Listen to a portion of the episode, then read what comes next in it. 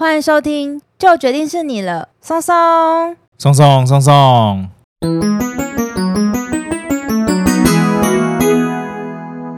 大家好，我是你们的专属训练师拉雅。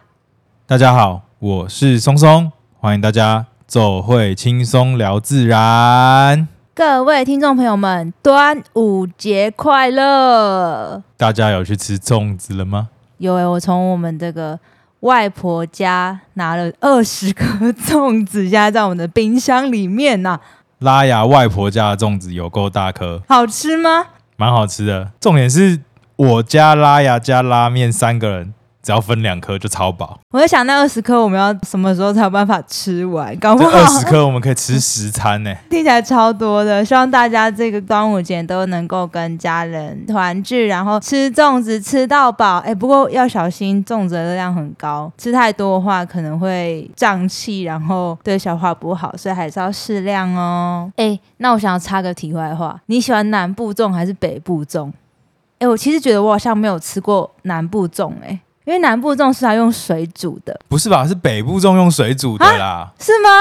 哎，我觉得我是没吃过北部粽，因为北部粽是整颗丢到水里面煮。哎，我以为那是南部粽，哎，那是北部粽啦。不然现在查。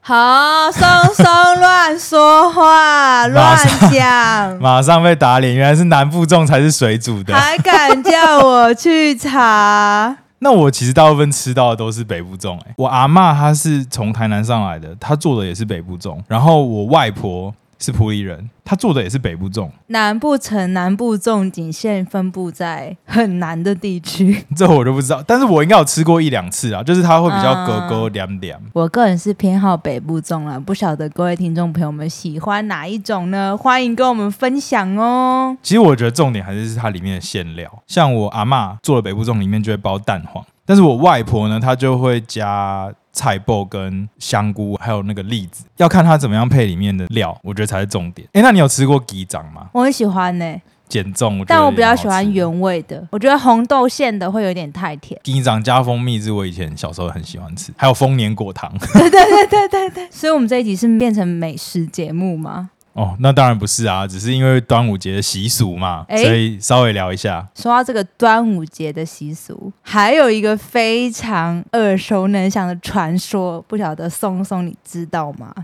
其实端午节有好几个不同的故事啊，不过以口耳相传而言，最有名的应该还是《白蛇传》吧。那我们今天要讲的主角就是《白蛇传》里的动物们。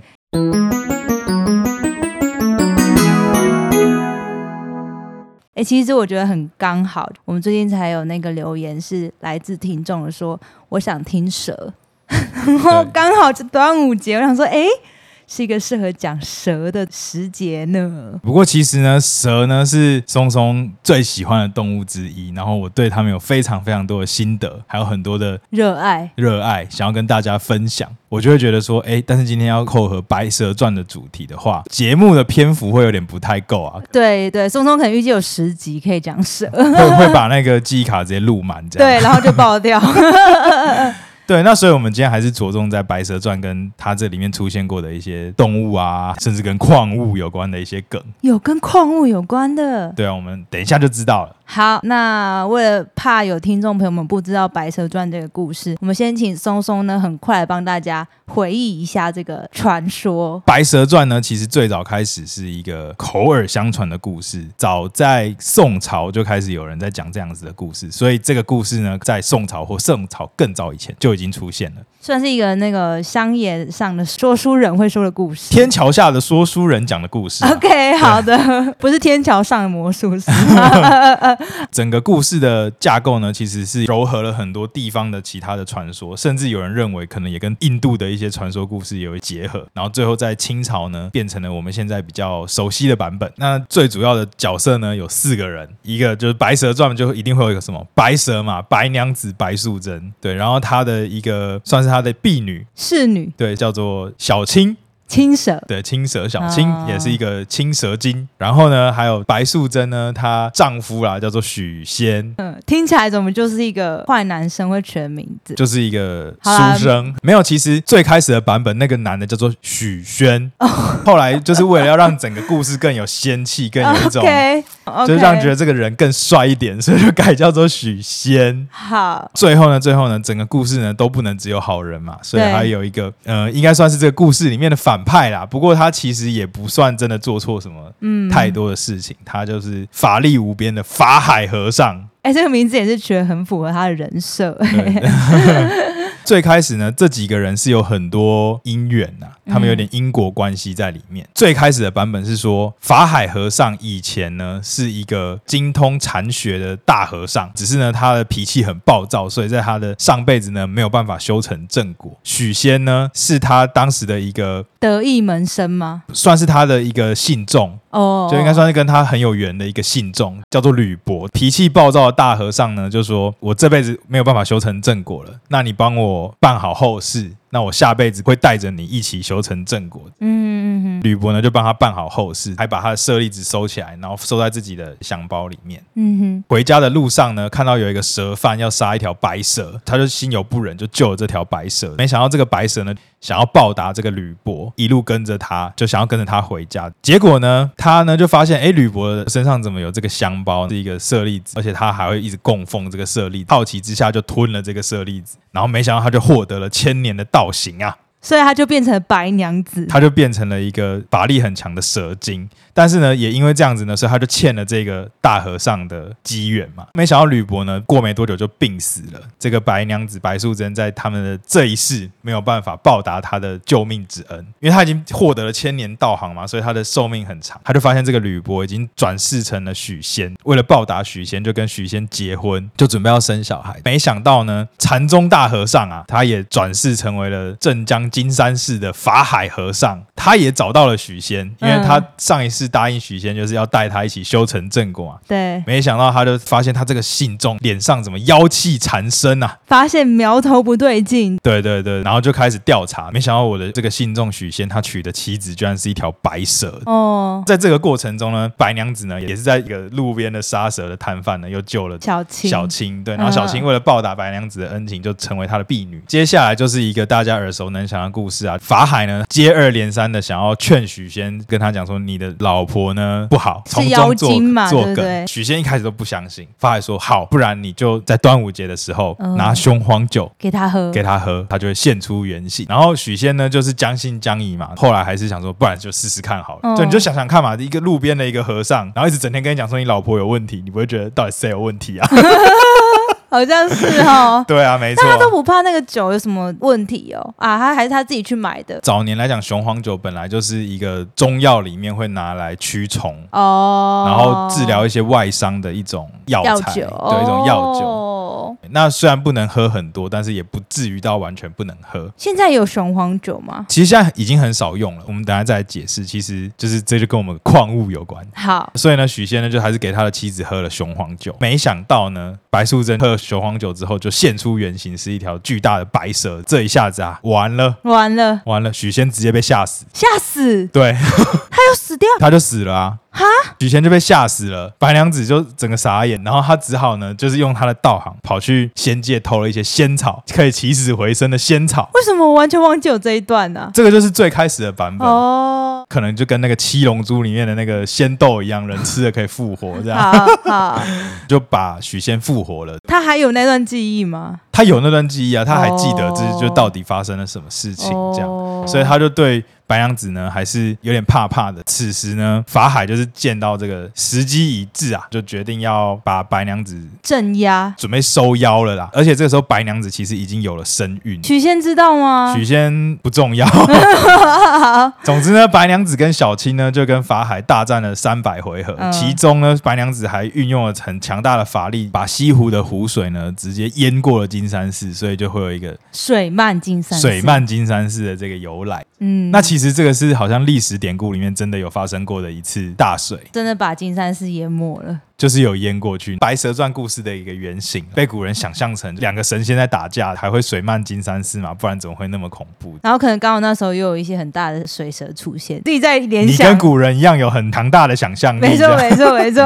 后来因为白娘子不是身怀六甲嘛，对，所以她的法力呢就有点跟不上，然后最后就被法海降服，嗯、被降服了嘛，她只好跟法海求饶，她就说：“哎，我现在身怀六甲，我要生完我的小孩，可不可以让我生完我的小孩？”嗯，她就就生下了许仙的儿子。他是不是把他压在一个塔下？雷峰塔？没错，就是生完小孩之后呢，哦、那个法海就把他压在雷峰塔下，然后许仙呢只能每年带着他的小孩来看他。那个时候法海呢就说：“你什么时候能够拖出这个雷峰塔？”他就指着雷峰塔前面的一棵铁树，就说：“当这棵铁树开花的时候，你就可以从雷峰塔下面拖出。”许仙的儿子呢叫做许仕林。哎、欸，有这么多？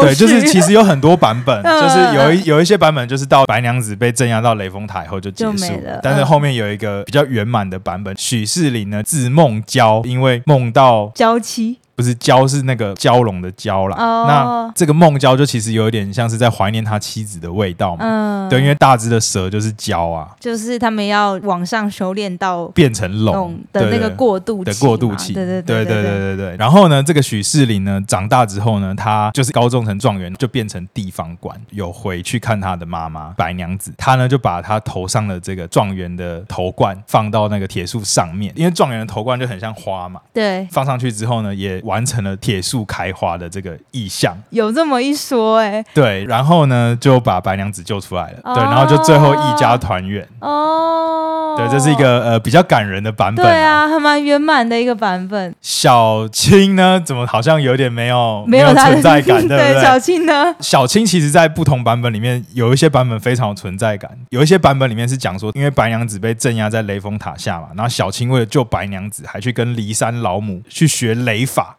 嗯，然后去跟那个法海斗法，想要把法海打死。对，然后还有有一些版本是说他去学了什么飞刀术还是什么的，也然后还曾经用飞刀破了法海的钵。法海有一个法器是一个那种化缘用的钵，就是想要削弱他的力量。有的没的啦，有的没的。但是小青呢，终究就是敌不过法海，要么敌不过法海啊，要么就是什么观音大士啊，还是骊山老母看不下去，不忍心他造杀孽啊，所以最后都阻止了他这样，然后把他。什么收为旗下的弟子？对对对，或者去服侍观音大师啊之类，或者服侍骊山老母啊等等的这样。还有一个版本呢，就是说，哎，小青呢，她在白素贞不在的时候呢，负起了这个养育许仕林的责任，这样也甚至呢变成了许仙的小妾。这个真不行，这个版本不行，大家当初没有听到。我喜欢前面那个版本。对，然后还甚至也还生了一个弟弟。帮许仕林生了一个弟弟，好了，就诸如此类的，就、嗯、就大概会有这样子的故事。嗯嗯嗯，嗯。那后世的谣传呢，就是会有一些其他变形的版本，但是呢，都脱不开。哎，其实他们不管是白蛇啊，还是许仙啊，还是法海啊，他们在上辈子都有纠葛。那有几个版本呢？是什么？吕洞宾要下来招收新的他的弟子，看中了许仙，给许仙吃了一颗屁股丹，一个仙丹呐、啊。结果没想到许仙吃了仙丹之后呢，就胀气胀了三天，都吃不下任何东西。然后吕洞宾就说啊，这个孩子没有仙缘呐，就拍拍他的屁股，把仙丹呢吐出来，吐呢就吐到了那个西湖的湖水里面。这个时候有一只乌龟精看到说，哇，这个仙丹吃了我可以得到五百年的法力，赶快游游游游要去吃这个仙丹。然后没想到就被一个白蛇捷足先登，嗯嗯，就是白娘子。乌龟呢就气血攻心，就说啊，你偷了我的仙缘，那我跟你吃不完兜着走，然后就死了。他转世之后呢，你猜是谁？就是法海啊，没错。为什么？等下为什么古人？人的那个最后都要以突然就是死掉或者是生气。好，总之呢，这个就是一个算是《白蛇传》的一个故事。而且我觉得法海的前世呢，都跟爬虫类有，因为在另外一个版本里面，它是什么蟾蜍精。好，那我想问一个问题：到底真的有白蛇吗？或是它其实是什么类型的一种蛇啊？我觉得青蛇我觉得可以理解，但是白蛇是什么蛇？那我们还是先简单讲一下蛇。蛇呢，它也是一种脊椎动物嘛。脊椎动物里面的爬虫纲，它是一种爬虫类，跟蜥蜴一样，它是爬虫类里面的有鳞目，就是它身上有会覆盖很多的鳞片。最后呢，它是一个蛇亚目，就泛指一群没有脚的蜥蜴，也不能这样讲，就是没有脚，然后身上附有鳞片，大部分是肉食性的一群长长的脊椎动物，就是蛇。全世界大概有三千多种蛇。如果我们回到这一次故事的主角。这个《白蛇传》的白娘子啊，到底有没有白色的蛇？白色的蛇其实是有的，但是比较少是说哦，它天生就是很纯白。它应该说它的原始设定就是白色的蛇，因为纯白在自然界中算是一个蛮明显的颜色哦，所以其实是有点不利于它生存或隐藏的哦，除非它在冰天雪地之中。对哦，但是好像还没有什么蛇在冰天雪地之中。哦，对，因为他们爬行动物是所谓的变温动物嘛，哎、嗯，应该说现在叫做外温动物。那他们平常呢，就是需要靠外界的温度来维持自己的身体的机能。嗯，对，那太冷的话是比较少会有爬虫类分布，因为他们没有办法适应那个环境，环境的温度没有办法维系他们本身的生理机能呐、啊。嗯，他们可能就会进行冬眠，然后就一直冬眠，对对，然后都不会醒来。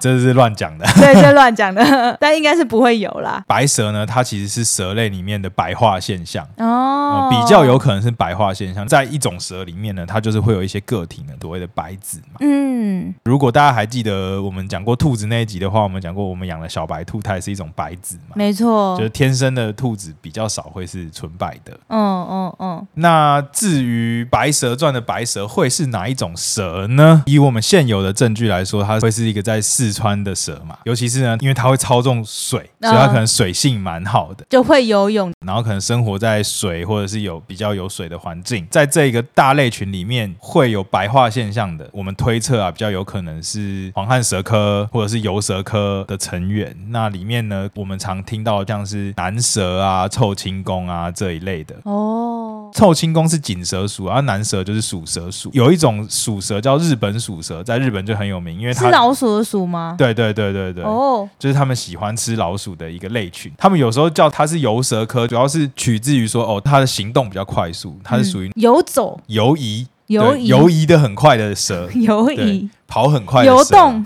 可能 Q 的就跑走了，溜得很快速，行动很快速的蛇，在这个类群中，因为它们体型大部分都不小，嗯，可能也都可以长到一公尺、一点五公尺，甚至两公尺以上，也都有机会。嗯，那像这么大的蛇，如果它有少数白化个体活下来，然后被人见到的话，可能就会被穿凿附会。那那个黄金大蟒蛇呢？那你要先考虑到四川有没有蟒蛇啊？但我的意思是说，黄金大蟒蛇也是有蛇科的吗？蟒，它是蟒蛇哎、欸。对，你要不要听听你现在自己在讲什么？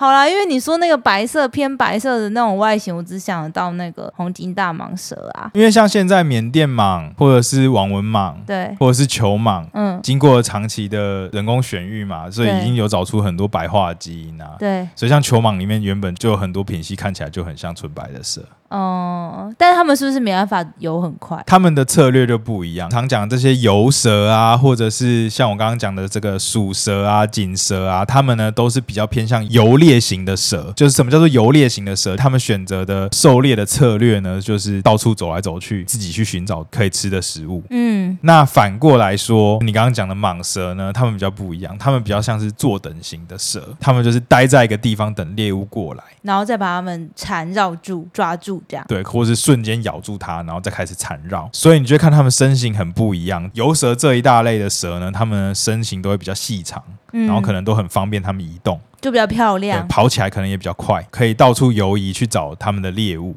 反过来说，这个坐等型的蛇，像蟒蛇这一类的，它们就会体态比较粗胖。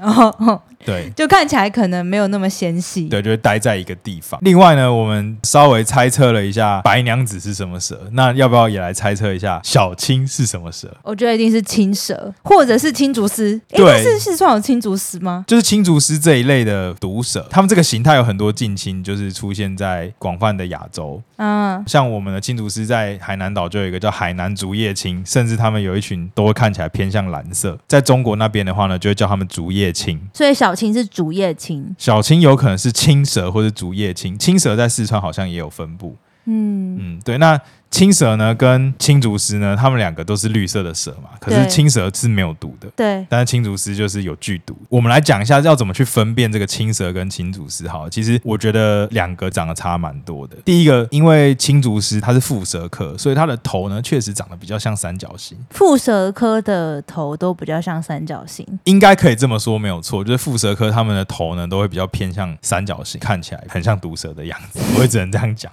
它算是一个他们这个大类的一个特征呐、啊。嗯嗯，那像青蛇呢，它本身的头就比较圆圆一点，嗯，就蛮圆的。那再来呢，我觉得它们的鳞片的质感也很不一样。青竹丝呢，它比较雾面；那青蛇呢，比较偏亮面。这好难哦，所以你要先看一下它有没有反光。其实很明显，你、哦、你一看到就会知道。可是我还没有看过哎，你还没看过？对啊，你没看过刺猬青竹丝？没有啊。啊，你真的太少跟我出去野外。还没，我现在唯一只有看到大头蛇跟雨伞节而已。哦，好啊，还有龟壳花。好啊，好啊，好啊，好啊。好，那我们看你到时候可以看到几种蛇。好，所以青蛇就是比较亮，青竹丝就是比较乌乌这样。其实主要是因为它鳞片上面有比较多的鳞脊啦，看起来会有一些比较凸起来的构造，嗯，然后让它整个看起来就比较雾雾的，比较没有那么光滑的感觉。然后我觉得另外一个很重要的特征就是青竹丝的眼睛呢，尤其是它的虹膜是偏红色的，是红红的。所以一看就是看起来就是红红的，就是红的，红色或是砖红色。那如果是青蛇的话呢？青蛇它比较像是琥珀色。其实青蛇看起来比较可爱，我觉得比较温驯，就看起来就呆呆的，不太一样。哎，如果不知道的听众，这边可以跟大家分享一下，其实青蛇它吃的东西很酷，它吃蚯蚓的。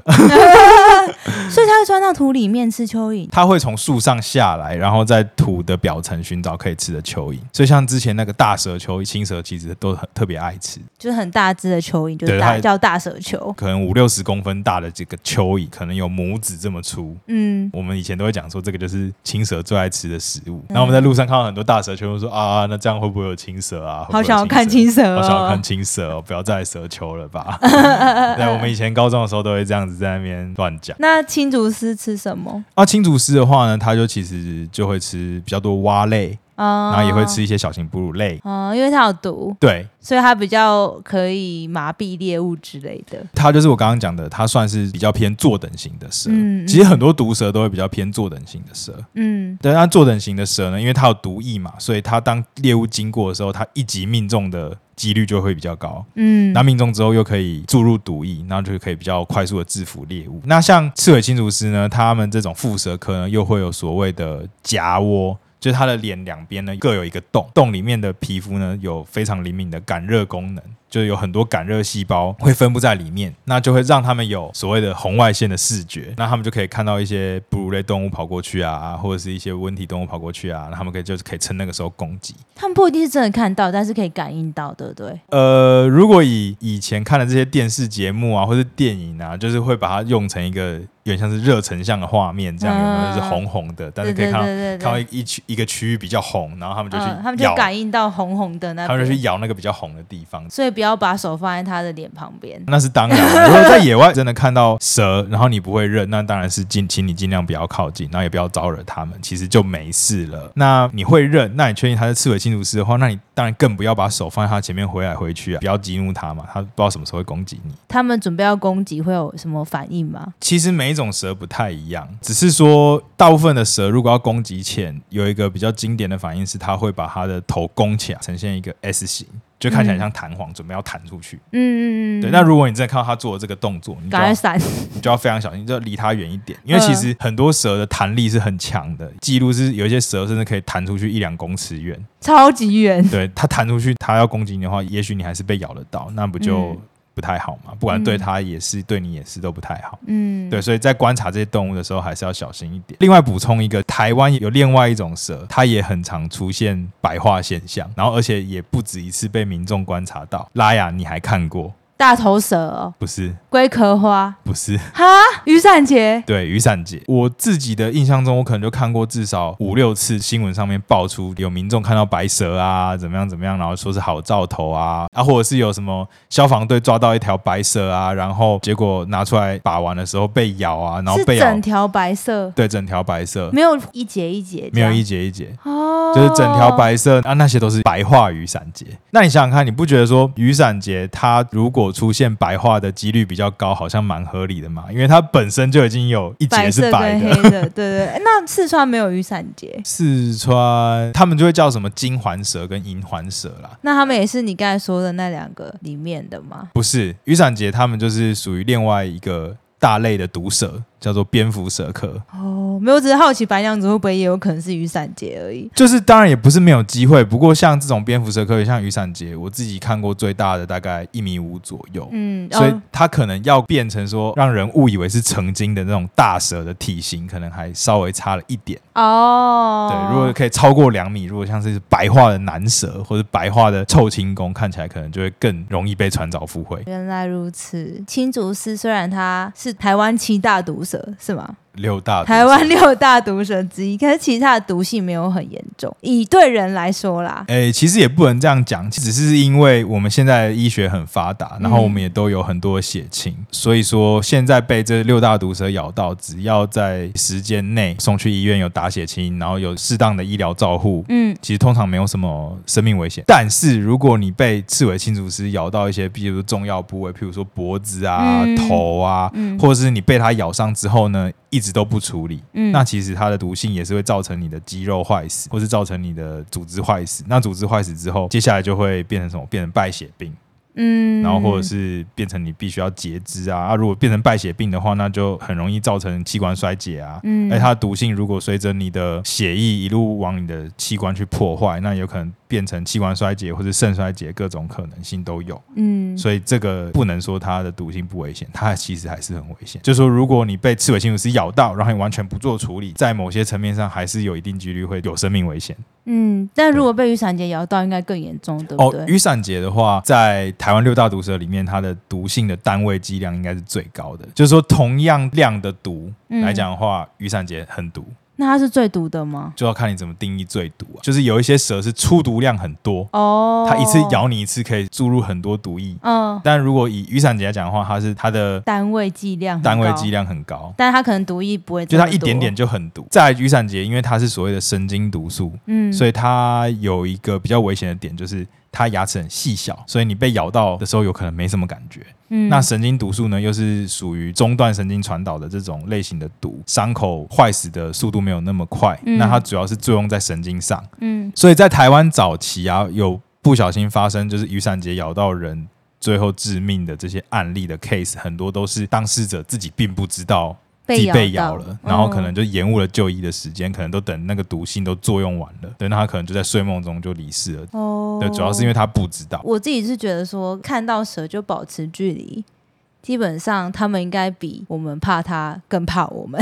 对啊，就其实没错啊，因为我们那么大只，对他们来讲，他们就算再怎么毒或再怎么样。假设他们要来招惹我们，嗯、我们只要一脚，其实要把它踩死也没有说多难。嗯，他顶多跟你拼个两败俱伤，何必嘞？而且他们通常看到人都第一个反应是先跑走。对啊，所以他们一定是以跑为优先嘛。就像我们真的在路上遇到了库斯拉，或者遇到了哥吉拉，你先跑再说。你的第一个反应会是咬他吗？当然不是啊。所以就是一样的概念，他看到我们就像跟看到哥吉拉一样，嗯、他逃跑才有活下去的可能性。嗯嗯，那他一定会选择逃跑的啦。好啊，怎么今天？听下来总觉得白娘子的蛇种好像比小青还要弱，难怪小青可以学一堆无微不微的东西。要看小青到底是竹叶青还是青蛇，不然小青他这边吃蚯蚓 好像也没有多强。哎、欸，没有，其实你们这样子听听，不觉得我刚突然一个顿悟？哎，我们刚刚讲完这个以后，想看在白蛇传的故事里面，最后两只蛇都没有打赢法海，跟蛇遇到人的结局还是一样。哦，oh, 只有平手或者是输的可能性，他们最后都没有赢。那我想再问一个问题，那到底雄黄酒是什么酒？对啦，让白娘子显露原形。所以我如果去野外，我看到蛇，我可以撒雄黄酒吗？感觉也是怪怪的哎。就是雄黄酒是泡了雄黄的酒，所以我其实今天要讲最后的这个矿物梗呢，就是在讲雄黄。嗯，雄黄呢，它其实是一种矿物，俗名叫做鸡冠石，就是讲说哦，它的颜色呢跟鸡冠一样红。嗯，它其实是一种硫化砷，硫化的化合物啦。它有可能是三硫化二砷，或者是四硫化四砷这一类的。大家有听到它成分里面有砷嘛？那砷是一种重金属。对啊，所以其实对人来讲就有一定的毒素。砷是之前乌角病的那个砷吗？对啊，就是如果说泡还是哎乌角病是他们吃到还是接触到太多砷，就是吃到。吃到，嗯，就是他们喝的井水里面好像含有砷吧？对，然后他的脚就会坏死，肌肉坏死就会呈现黑色嘛。对啊，对啊，对啊。所以砷其实是一个蛮剧毒的一个矿物。对人来讲的话，是一个蛮剧毒的矿物，没有错。因为这个雄黄啊，它如果经过燃烧之后，会变成什么三氧化二砷，就是砒霜。哦。嗯，所以它其实就是剧毒啊。嗯、在以前不是有曾经有一段时间流行，你服用微量砒霜可以让你变很白。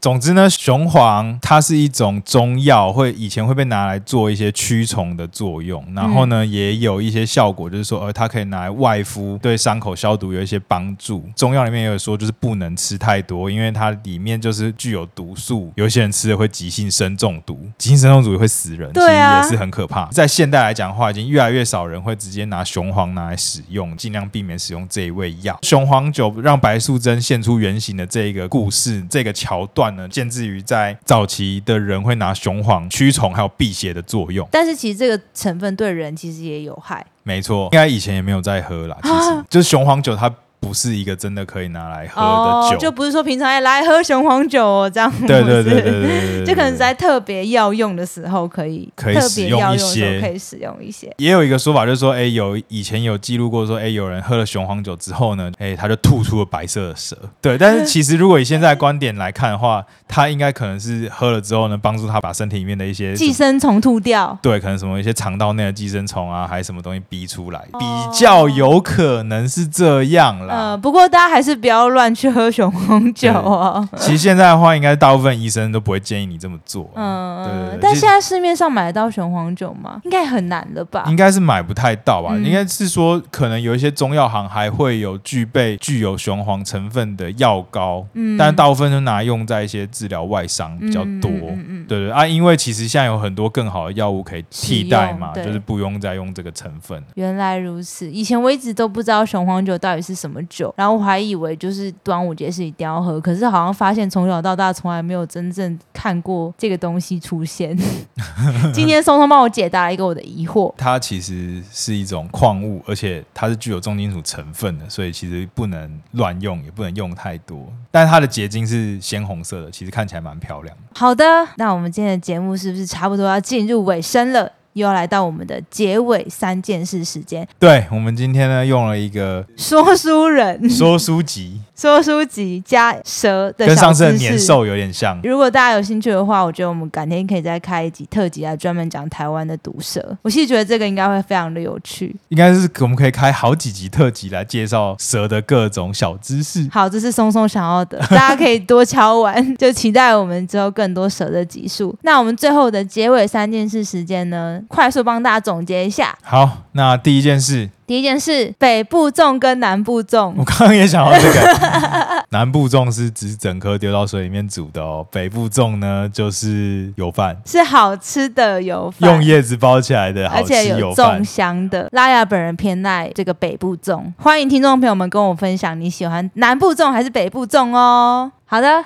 第二件事情，白娘子，白娘子白素贞呢，她的原型是白蛇。那白蛇呢，在中国里面呢，就是很常被拿来当做是奇谈啊，神话故事扣合在一起。就无论它是好的还是不好的，就是也有人说什么、嗯、哦，被白蛇吓到啊，或者说白蛇就会是一种妖精啊，嗯、对啊，或者说白蛇它就是呃，可能化龙的一个前兆之类的啊，哦、因为它就特别嘛，所以大家就会看到就绝对会记得。对，那《白蛇传》呢，其实是一个爱情故事。白娘子的原型呢，可能是比较偏向游蛇科，游蛇科或者是黄汉蛇科，因为中文翻译的问题啊，所以有时候可能叙述的不是那么精细。属蛇属或者是锦蛇属的成员，嗯、那他们这一类的成员呢，都。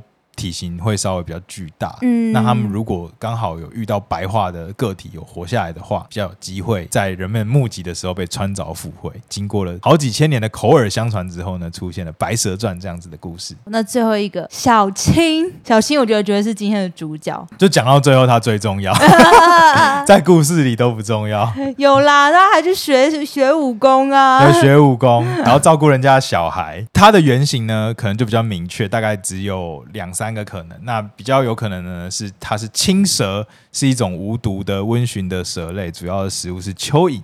那它的眼睛的呃虹膜呢是比较偏琥珀色的，嗯，嗯，那肚子黄黄的。嗯然后头呢是比较圆圆的，然后整个身体呢看起来比较亮亮的。然后松松觉得很可爱，对，它真的很可爱。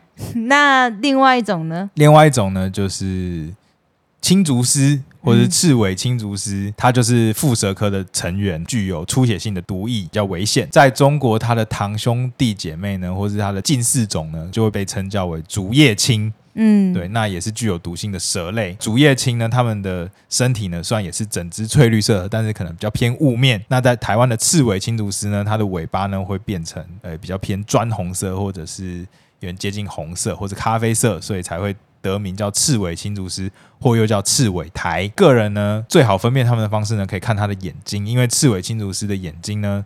它的虹膜呢，就会变成是红色的，或者是砖红色。嗯、那其实那个特征是非常明显的，比较不容易搞错。嗯，那它的头是三角形的，身体比较偏雾面。